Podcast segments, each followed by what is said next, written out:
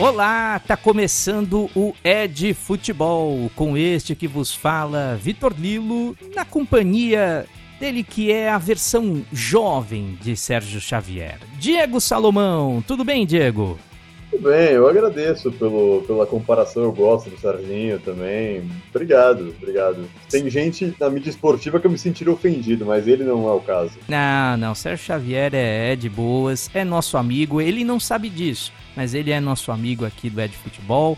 Quem sabe um dia não esteja conosco. E também temos a companhia da voz emocionante de Felipe Gerstein. Como você tá, Guerra?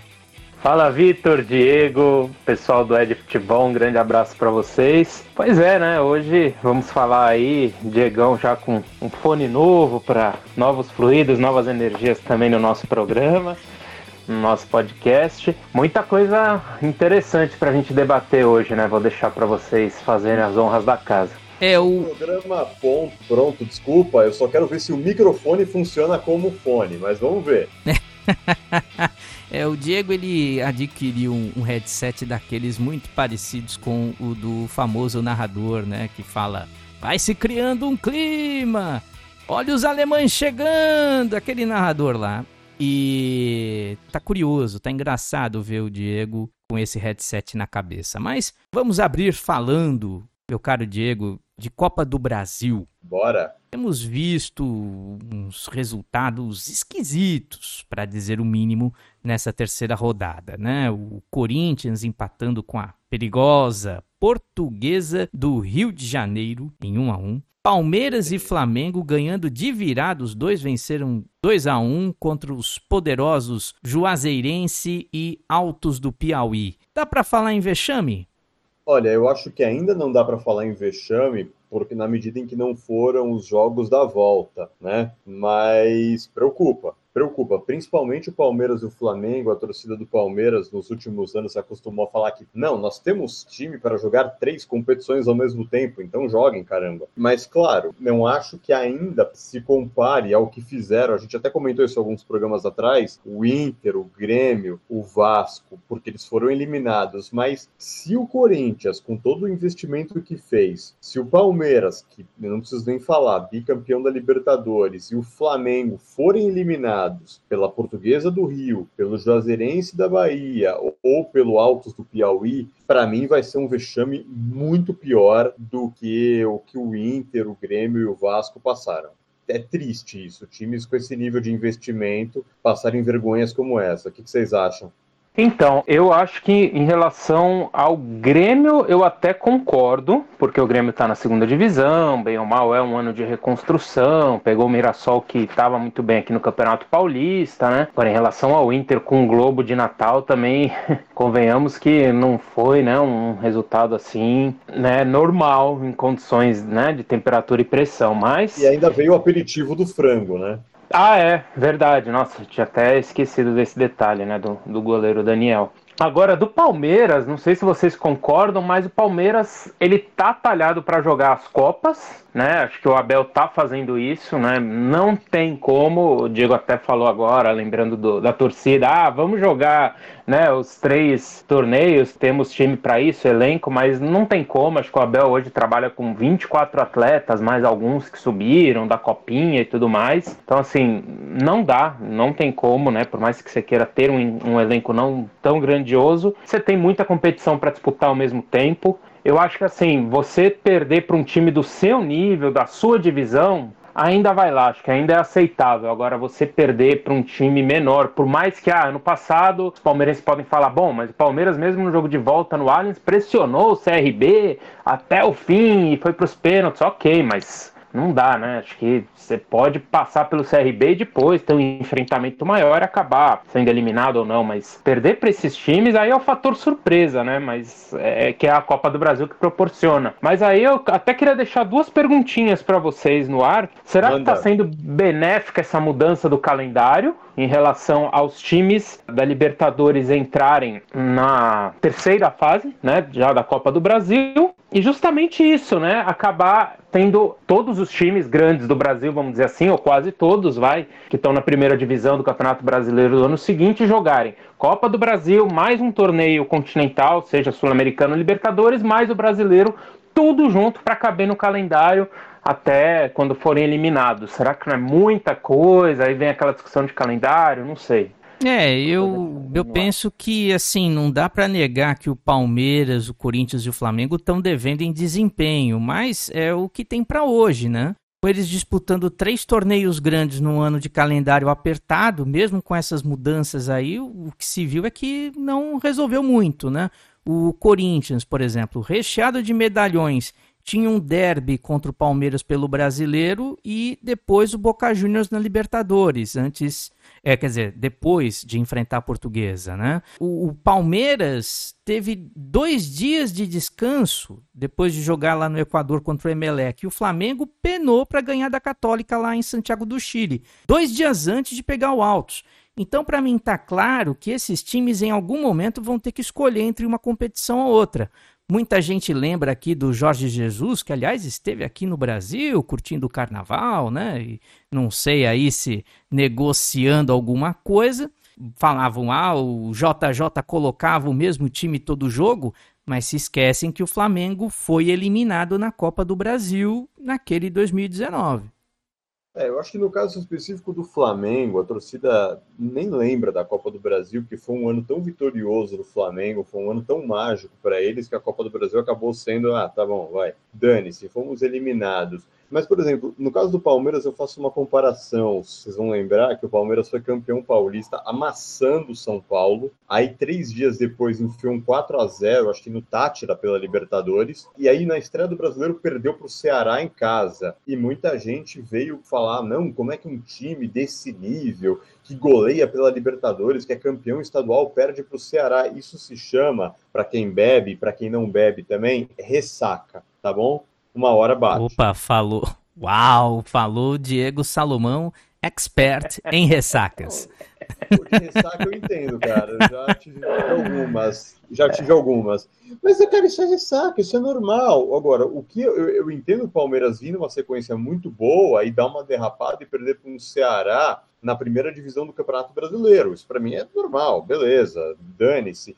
Agora, se o Palmeiras vier a ser eliminado pelo Juazeirense da Bahia, com devido respeito ao Juazeirense, mas isso não é normal. Uma coisa é a Copa do Brasil avançando, o Palmeiras vir a ser eliminado, sei lá, até que seja pelo Corinthians, pelo Flamengo, por outros times da primeira divisão, ok, normal, acontece mas pelo Juazeirense, cara, oh, aí é feio, hein, Palmeiras? espero que esperamos que não aconteça. Não, bom, mas aí o, o, risco que o Palmeiras tem é o mesmo que o Flamengo pode vir a ter com altos do Piauí, né? Se bem que agora. Do Palmeiras, porque eu vinha falando dessa sequência do Palmeiras pós-paulista. Não, pois é, mas uh, o Flamengo também aí é outro time que segue como favorito, né? Aliás, doutor Felipe Gerstein. Vamos falar Sim. agora de Flamengo, né? Mais especificamente do Pedro, que fez o gol de hum. empate do Flamengo naquele jogo contra o Altos, né? Que citamos há pouco. Como de costume, né? Ele sempre no momento certo, no lugar certo, para receber aquela assistência de luxo do Bruno Henrique. Mas ao invés de amenizar o clima, né, com esse gol que ele fez, acabou gerando algum rebuliço, né, doutor? Exatamente, né? Depois do jogo ele conversou com a reportagem da Amazon Prime, né, que é o streaming que tem mostrado alguns jogos exclusivos aí da Copa do Brasil. E o que, que ele falou, né? Ele soltou o verbo. As pessoas querem ditar o que fazer ou não. A carreira é minha, quem manda sou eu. E aí ele fala, né, que jogar poucos minutos não é o que ele gosta, não é o que ele quer, mas que o Paulo Souza, que é o técnico, tem conversado para ditar o que ele deve fazer em campo o que, que ele deve fazer, o que está no alcance dele, quer trabalhar, quer dar o melhor no dia a dia, que vem fazendo, focando, que no meio do ano a gente conversa, vê o que é melhor para todos nós e sempre que tiver no Flamengo vou dar a vida. Agradeço muito o carinho dos torcedores, o carinho de todos que o Flamengo sempre me deu. Quem vê a declaração, o jeito que ele fala, né? Depois ele ainda faz um textão no Twitter, né? Por escolhas de quem aqui estava, o que entreguei não foi suficiente, estou feliz por não estar entre os 11 e não jogando os principais jogos? Claro que não, se tivesse certamente penduraria chuteiras e por aí vai, né?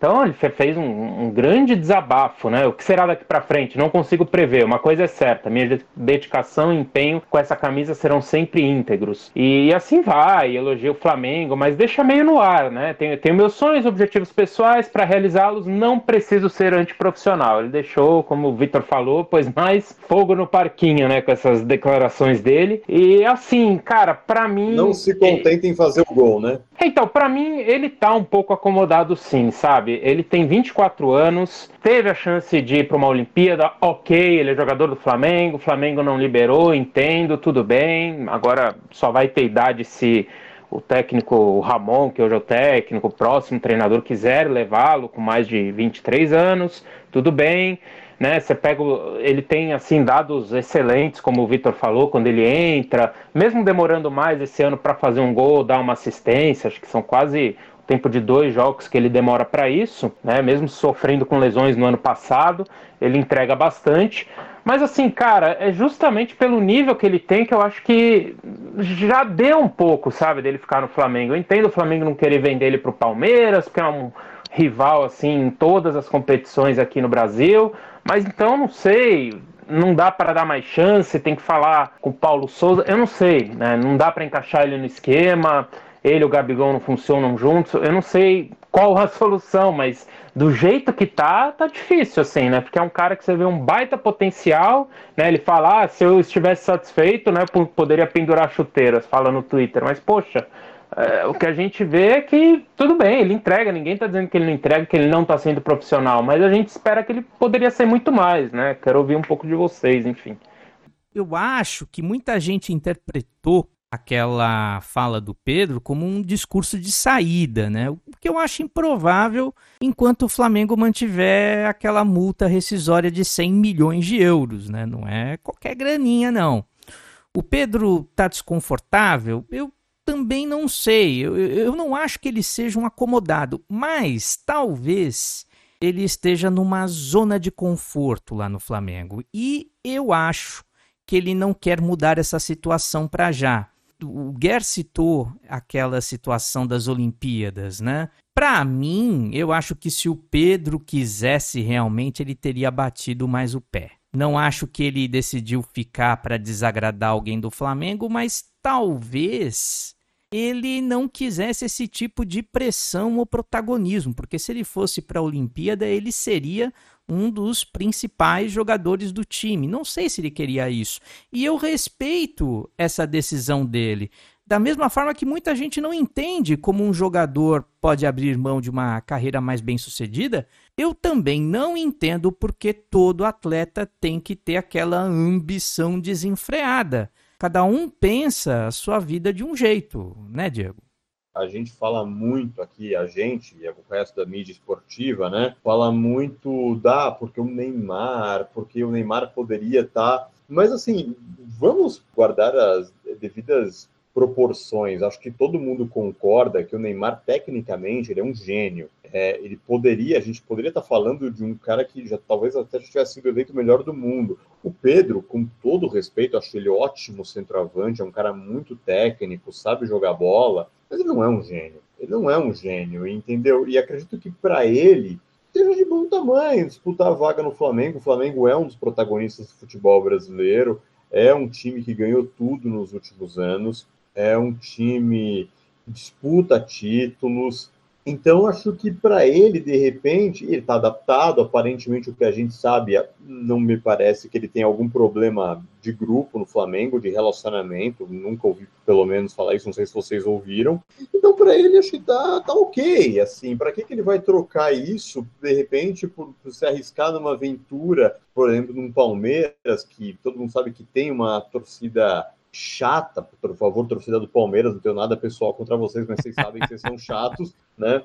E, entendeu? Com um elenco que já é cascudo, que tem caras como o Dudu, como o Rony, entendeu? Acho que talvez para o Pedro esteja bem. Me questiono, como o Vitor falou, acho que é bem por aí. Ah, o sonho olímpico. Mas será que ele tinha esse sonho? Será que ele tinha? Eu sei que ah, talvez seja um sonho mais da torcida do que dele. Então, se tá bom para ele, o que, que a gente vai fazer, né? Eu não sei o que o Guer pensa, Mas eu acho que é mais um daqueles casos clássicos da mídia e do público botando uma expectativa exagerada nos ombros do jogador. Pode até ser, mas aí o Diego falou assim, é um cara bom, tudo mais, mas não é, né, um grande jogador. Mas assim, pro nível Brasil, acho que pro que a gente tem aqui jogando hoje, eu acho que ele acaba fazendo a diferença, concordo, né? Então, concordo, pro nível é... do que temos aqui, ele é sim. Sim, então. E aí eu vejo assim, para ele ter mais chance de seleção brasileira, amanhã ou depois voltar a jogar na Europa, né? Para quem não, não sabe, não se lembra, ele foi revelado no Fluminense foi para a Fiorentina da Itália, o Flamengo trouxe ele e hoje em dia comprou, ele tem contrato até o final de 2025. Então, assim, né, até onde eu sei também é verdade o que vocês falaram, né, ele não tem nenhuma briga, nada interno provocando para sair, ou nada com grupo, nada com comissões técnicas, que já passaram por lá, nem o Paulo Souza atualmente, mas eu sinto que falta uma ambição, sabe, falta uma gana no cara de querer um algo a mais, um, né, por mais que na torcida do Palmeiras seria uma exigência, né, e tudo mais, eu acho que lá ele seria artilheiro, seria um, um cara que estaria jogando sempre, só não jogaria se estivesse cansado, é, aquelas outras questões, mas sabe, com Dudu, com Rafael Veiga, às vezes até com o próprio Rony, Scarpa, entre outros caras ali, ele poderia jogar muito bem, sabe? Ele poderia atuar muito legal no Palmeiras ou em outros times. Acho que sei lá, de todos os times grandes do Brasil, se a gente pegar, talvez só no Atlético Mineiro, fora o Flamengo, ele não seria titular absoluto. Acho que nos outros todos ele teria um lugar, entendeu? Então, não sei, para mim, acho que, que falta um pouco mais de, de ambição. Ah, só deixa eu falar uns exemplos bem rapidinho para vocês, ó. O Scarpa, quando quis tudo bem, forçou a saída pela questão jurídica, mas foi do Fluminense jogar no Palmeiras. O Oscar, do São Paulo, para o Inter, a mesma coisa. É, e o Sinho e Allan Kardec saíram de São Paulo acabaram indo para o Palmeiras. Entre outros casos que vocês devem lembrar. Então, quando o jogador quer, ele dá um jeito, é isso que eu quero dizer, né? E às vezes eu não vejo isso no Pedro. Então, assim, ele deixou isso no ar e a gente não sabe exatamente o que ele quer. Não sei se faltou ele se posicionar melhor, mas ele falou que no meio do ano vamos falar, né? Vamos saber o que ele pensa, o que, que ele vai decidir para a carreira dele. Eu penso muito que tudo aconteceu muito rápido na vida do Pedro, né? E eu não sei se tudo isso meio que moldou pelo lado errado uh, os posicionamentos dele e o caráter dele. Talvez ele esteja com medo de bater na mesa, entendeu? Bater a mão na mesa e decidir o que ele vai fazer com a vida dele. Talvez ele esteja meio nesse jogo, é, ele pese muito antes de tomar uma decisão, e eu super entendo, porque o cara vai para a Europa jovem, com toda a expectativa, não se dá bem lá, volta para cá. É complicado. Eu não acho que o Pedro teria problemas para jogar no Palmeiras. Eu acho que ele seria, até pela personalidade dele, ele ia ser abraçado pelo elenco, né? E acho que seria mesmo interessante ele ter um pouco mais de protagonismo, porque o, o contrato com o Flamengo vai até 2025, ele vai sair com 27 anos. 27 anos já não é uma idade tão jovem para a Europa, mas pelo menos se ele voltar, ele vai voltar para lá um pouco mais maduro. Mas é aquela coisa, clube grande da Europa não contrata jogador de 25 anos para cima, né? É uma coisa a se considerar não deixa de ser é, estranho, por mais que seja um direito do Pedro, claro. O Pedro, ele é a contratação mais cara da história do Flamengo e do futebol brasileiro. Ele custou mais caro que o Gabigol e que o Arrascaeta. Pois é, para você ver a, toda a expectativa que se gerou em cima dele. E isso, para muita gente, é um negócio que assusta. E eu super entendo o Flamengo não querer liberá-lo. Agora, eu concordo assim, por um lado, eu acho que ele deveria forçar a saída, por outro é um direito dele. É, isso aí, o que ele vai fazer de sua carreira, eu acho que esses meses vão ser muito importantes aí para definir um rumo sobre isso, né? Porque não se trata apenas da questão de ser reserva ou não, é dele ser reserva ou não em um time com capacidade de chegar e ganhar títulos. O que o Flamengo já está devendo aí desde aquele maravilhoso 2019. Maravilhoso e fugaz 2019. Mas vamos para o último assunto da pauta dessa semana, né? O Thiago Leifert, que dispensa apresentações e eu pessoalmente gosto muito tá narrando jogos da Copa do Brasil lá na Amazon Prime, até o Guer citou, né? Isso agora no, no assunto passado. E vai narrar jogos na Copa do Mundo pelo Globoplay. E ele tem um estilo diferente dos narradores esportivos convencionais, né? Muita gente reclama que ele é debochado em excesso e que não põe tanta emoção na voz. E eu acho que isso abre uma discussão aqui. Existe um padrão para narrar futebol?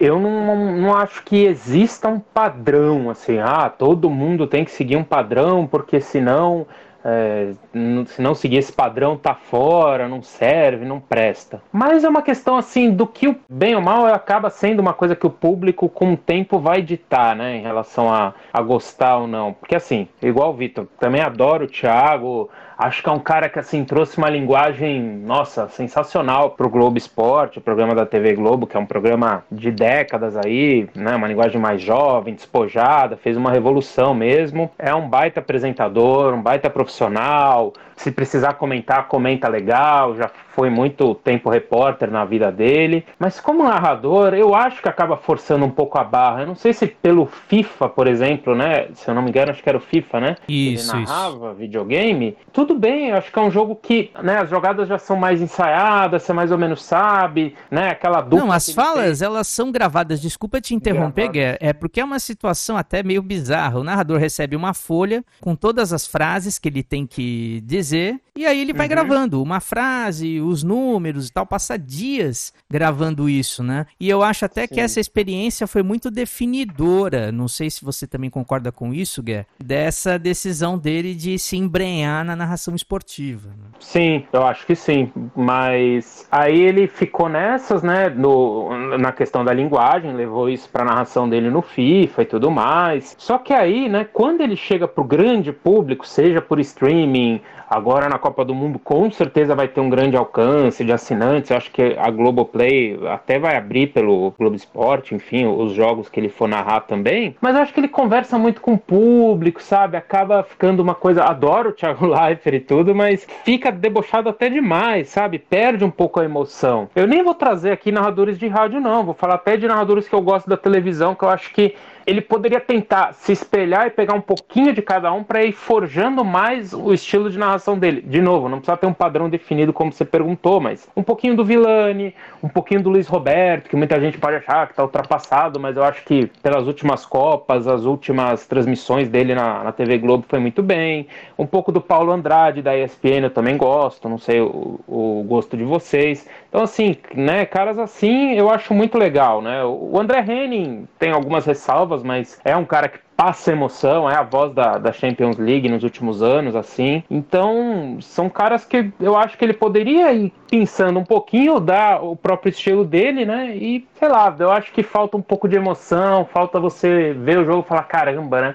Thiago é aquele cara que, sabe, é um pouco artificial, assim, superficial, não sei. Queria ouvir, né, de vocês também. Deixar pro Diego falar, eu, claro. Eu gosto da, da palavra que você usou no final, superficial. Assim, primeiro, eu não tenho nada contra. Acho que tem narradores que são mais sérios, tem narradores que são mais emotivos, tem narradores que são mais bem-humorados. Acho que tem um lugar para todos. Não tenho absolutamente nada contra. Inclusive, vocês citaram o, o FIFA. Vale lembrar que o Milton Leite também narrou FIFA, né? Né? Sim, o Milton Leite. Um tempo. Narrou muito tempo. E o Milton Leite, que acho que ele é, pelo menos era ou é, não sei como é que o pessoal vê ele hoje, mas o Milton Leite foi durante muito tempo talvez o narrador mais engraçado do futebol brasileiro. Eu me divirto com as narrações do Milton Leite, adoro ele, é o meu narrador favorito, mas eu, não vejo problema com piada, eu vejo problema, às vezes, com a falta de entendimento, não necessariamente um problema do Thiago Leifert, mas de alguns narradores de não entenderem que o futebol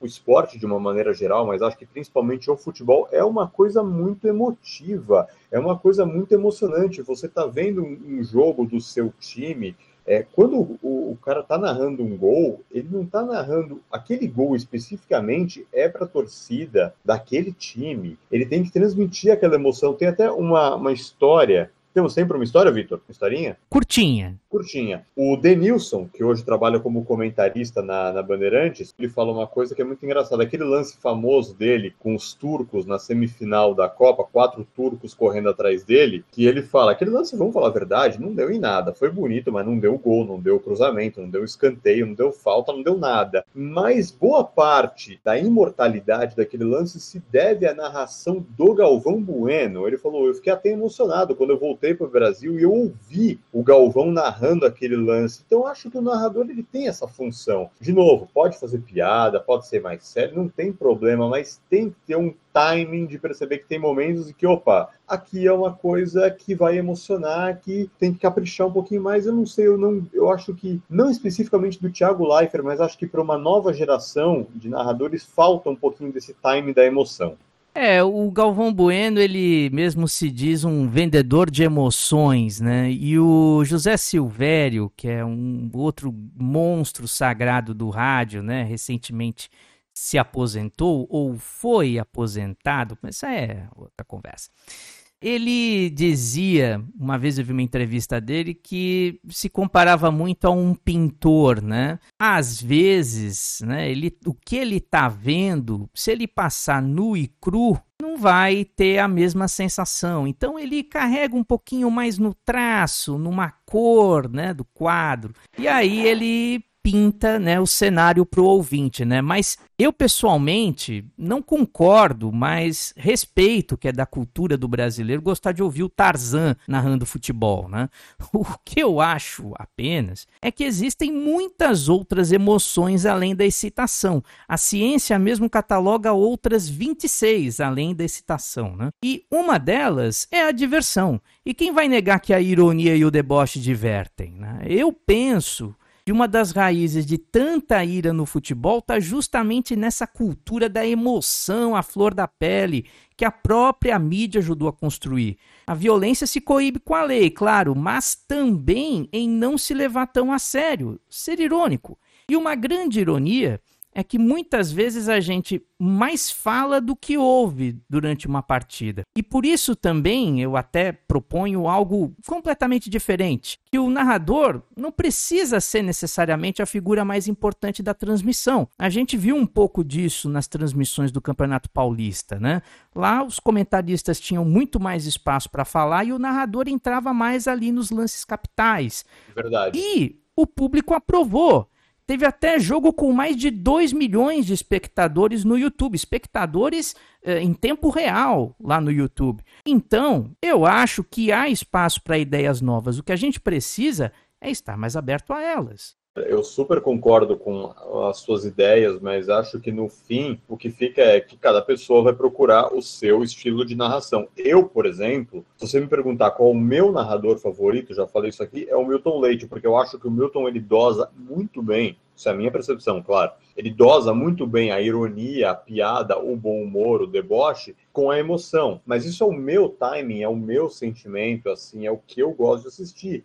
Respeito que tem pessoas que preferem o Galvão Bueno, respeito que haja pessoas que preferem o Thiago Leifert e tá tudo certo, não tem problema. Eu acho que tem lugar para todos. Queria chegar bem nesse ponto que você falou, né, da questão emotiva, que você, na verdade, não é nem bem emotiva, né, que você falou sobre o YouTube. ia falar isso do Chico, o antigo Chikungunya, não sei se ele ainda é chamado assim, que era do que, que daquele... apelido bacana, né? Casal desimpedido. Aê, Chikungunya, que beleza. É, do, do Campeonato Paulista no YouTube. Cara, exatamente isso. Ele, sim, acho que é um exemplo que nós três concordamos, porque eu gostei dele. Acho que, assim, ele trazia emoção é, na medida certa, sabe? Se foi uma revelação muito interessante, assim. Acho que apareceu para o grande público, acho que até despertou interesse de, das emissoras em trazê-lo do streaming, do YouTube para TV aberta e tudo mais. Então, eu, eu gostei bastante do estilo dele. É isso que eu falei quando quis dizer em relação ao Thiago. Talvez não é questão de ter um padrão, mas assim, quer fazer uma coisa mais engraçada, mais debochada, quer dar mais espaço, fazer uma conversa, beleza, mas saber entrar e entrar com um pouco mais de emoção, sentir mais o jogo. Acho que fica muito superficial, não sei. Eu acho que que, que falta um pouco isso no, no Thiago. Enfim, adoro ele, mas é uma, é uma crítica construtiva mesmo. Vou dar um outro exemplo, rapidinho. Na Copa, se eu não estou enganado, foi na Copa de 2014 que aconteceu no Brasil. Uma emissora, não vou lembrar qual, chamou aquele Paulo Bonfá. Ah, Fox Sports. Foi a Fox, obrigado. É, chamou o Paulo Bonfá. Para quem não conhece, para quem é mais novo, o Paulo Bonfá ele é um comediante, jornalista também, e ele narrava o Rock Go da MTV, o um campeonato de futebol entre músicos. Não era um campeonato profissional, e aí se havia um espaço mais natural né, para piadas, para brincadeiras. Mas quando você passa isso, essa experiência para o futebol profissional, eu acho que fica defasado, fica um pouco defasado. Ele é um cara inteligente, ele é um cara competente, ele é um bom comediante, mas eu acho que ainda para uma partida profissional a empreitada foi interessante, mas eu acho que ainda não rolou. Carecia talvez uma segunda Copa ele tivesse mais mais bem talhado assim para a função.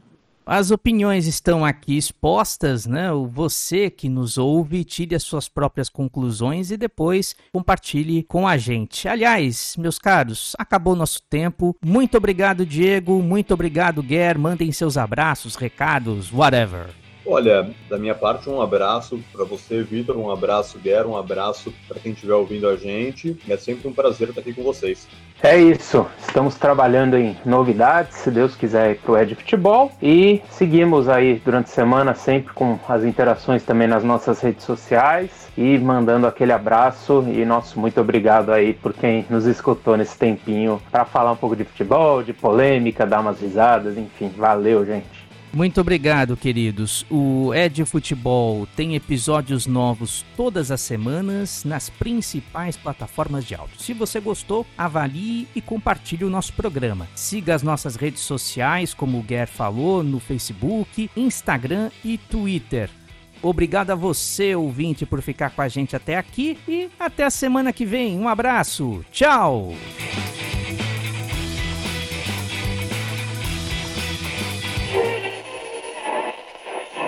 Oh,